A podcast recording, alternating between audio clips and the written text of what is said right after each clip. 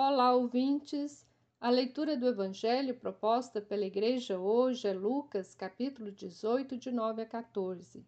A narrativa inicia assim: Naquele tempo, Jesus contou esta parábola para alguns que confiavam na sua própria justiça e desprezavam os outros.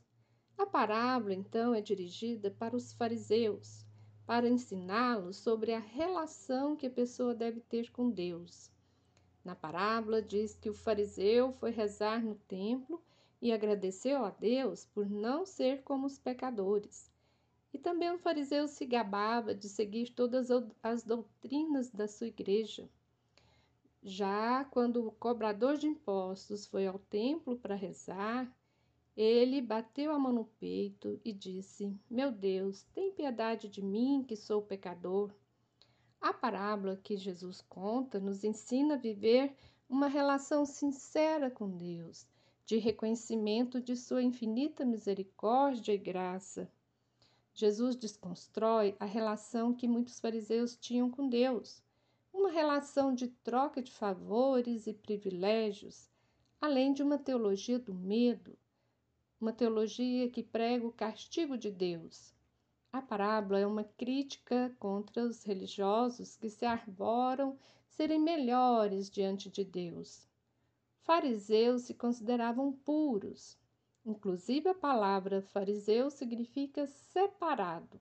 Quer dizer que eles se arvoravam serem os únicos eleitos por Deus. Essa também é uma teologia da eleição divina. Essa teologia desencadeou consequências terríveis para a humanidade, com governos totalitários, como o nazismo, que prega a raça pura, uma raça separada, eleita por Deus.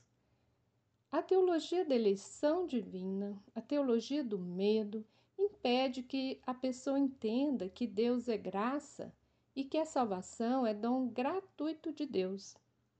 Nesta curta oração, o publicano reconhece a infinita misericórdia de Deus e reconhece sua condição humana, imperfeita e finita.